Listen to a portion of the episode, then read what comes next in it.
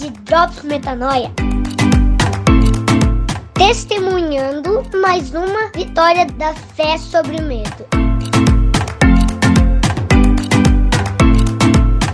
Fala galera, graça e paz, Rodrigo Maciel por aqui e esse é o terceiro episódio do Drops Metanoia.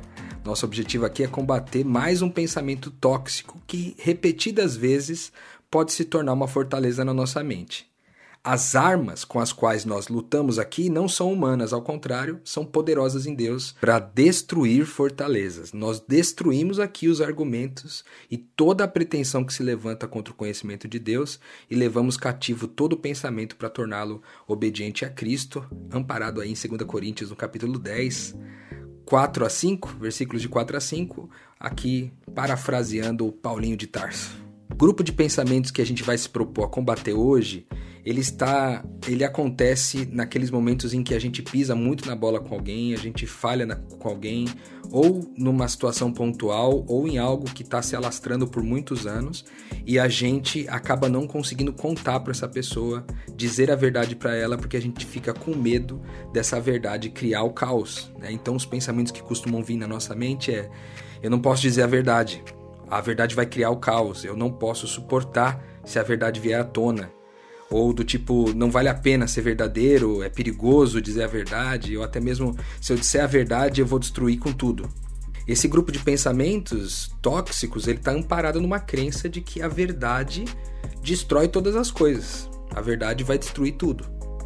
E essa mentira é o elemento que nos desconcilia em três dimensões. Primeiro com Deus, porque mentir não tem nada a ver com Deus, né? é um desalinhamento com quem Deus é também é um desalinhamento com a gente mesmo, porque nós não somos mentira, né? Nós somos criados em Deus, somos a sua imagem e semelhança. Se ele é verdade, nós também somos verdade, então desconcilia a gente com a gente mesmo e também desconcilia a gente com a pessoa a qual a gente está omitindo a verdade ou mentindo.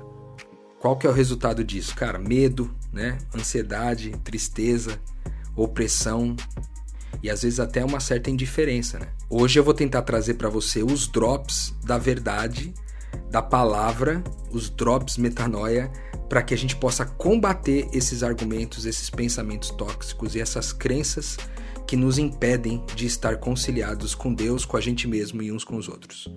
O primeiro drops da verdade é que a verdade é uma pessoa. Isso está lá em João 14,6, quando diz Jesus, né? Eu sou o caminho, a verdade e a vida.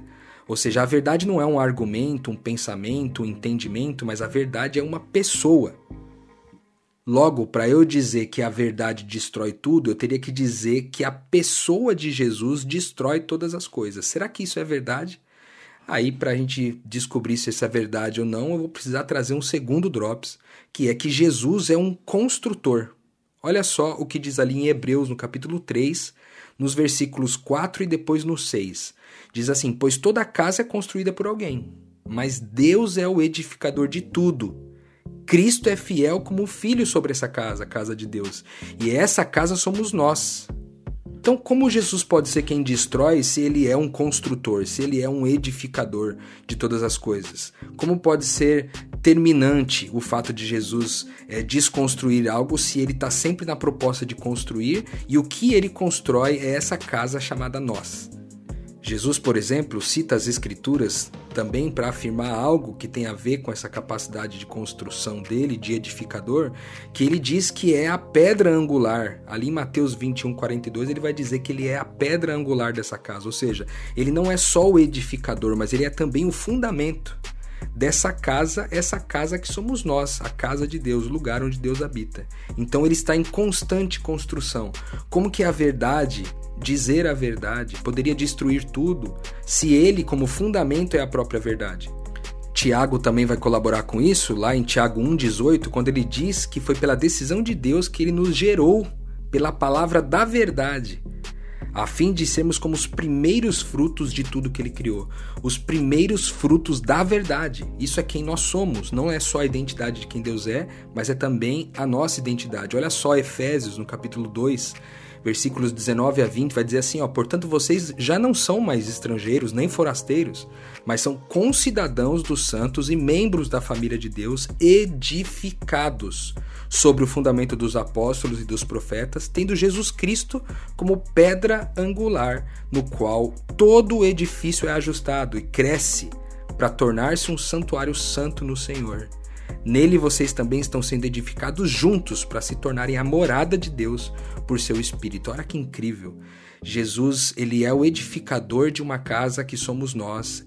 Ele é a pedra angular dessa casa e ele gerou a gente. Todo aquele que creu foi gerado de Deus nessa dimensão da verdade, pela semente da verdade, construindo aí cada vez mais próspero esse santuário onde Deus habita, esse lugar onde Deus mora. Um outro drops que também combate é, essa ideia de que a verdade destrói todas as coisas está em, no Evangelho de João, no capítulo 8, versículo 32, que diz que a verdade, conhecereis a verdade e a verdade vos libertará. Cara, como que é, a verdade pode destruir todas as coisas de forma terminal se ela é aquilo que liberta as pessoas das suas opressões, das suas cadeias. Se há algo que ela pode destruir, é destruir as cadeias que geram opressão para essas pessoas e não destruir as pessoas como um todo. Já que a verdade é que liberta, então o que é que destrói? As escrituras vai falar sobre isso lá em Provérbios, no capítulo 11, versículo 3, que diz o seguinte: A integridade do justo os guia, mas é a falsidade dos infiéis que os destrói. Olha só, é a falsidade que destrói as coisas e não a verdade que destrói as coisas. Agora, um outro drops, talvez até de uma cor diferente, que vai nos ensinar uma coisa muito especial aqui também, é que a mentira é uma armadilha. Olha só que diz Provérbios 21:6. A fortuna obtida com a língua mentirosa é ilusão, fugídia e armadilha mortal. A mentira é uma armadilha mortal. Você acha que está ganhando tempo, você acha que está conseguindo dar conta, controlar todos os fatores para aquela mentira não vir à tona, mas ela é uma grande armadilha que está sendo formada cada vez mais até te pegar aí é, numa situação desprivilegiada. Um texto que colabora com isso está ali também em Provérbios, um pouquinho antes, no capítulo 20, versículo 17, que diz que saborosa é a comida que se obtém das mentiras, mas depois dá areia na boca. Além disso, as escrituras traz uma, uma verdade né, sobre a questão da mentira, que é que a testemunha falsa não ficará sem o castigo. E aquele que despeja as mentiras não sairá livre.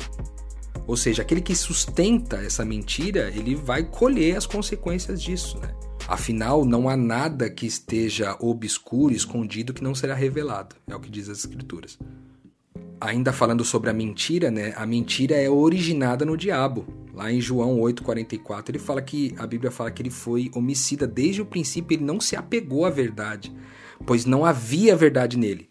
Quando ele mente, ele fala da sua própria língua, pois é mentiroso e pai da mentira. Ou seja, além de. A gente faz aqui um grande paralelo, né? Vendo Jesus sendo edificador de uma casa onde ele é a pedra angular e, por consequência, é a verdade que é a pedra angular dessa casa.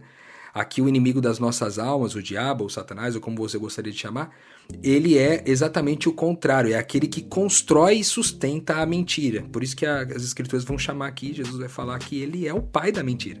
Como que a gente pode então tornar esses pensamentos que antes eram tóxicos cativos, né, e levá-los é, até eles se tornarem obedientes a Cristo. A primeira coisa eu acho que é a gente confiar em Deus, né? Provérbios 3, de 5 a 6, vai dizer: confie no Senhor de todo o seu coração e não se apoie no seu próprio entendimento. Reconheça o Senhor em todos os seus caminhos e ele endireitará as suas veredas. É promessa de Deus para sua vida. Confiar em Deus a partir de agora. Dizer, se eu preciso levar a verdade para frente, eu preciso confiar em Deus. Afinal, ele é aquele que nos conhece, conhece os planos que tem para nós, planos não de, de nos causar dano, mas de nos fazer prosperar, como diz ali em Jeremias 29:11. Deixa ele te guiar na verdade, né? Como diz o texto de Salmos 25:5, guia-me com a tua verdade ensina-me, pois ó Deus, meu Salvador, a minha esperança está em ti o tempo todo. Além disso, o salmista indica que você bendiga ao Senhor, que te aconselha e que na escura noite, o seu coração ele ensina. Isso está em Salmos 16, 7.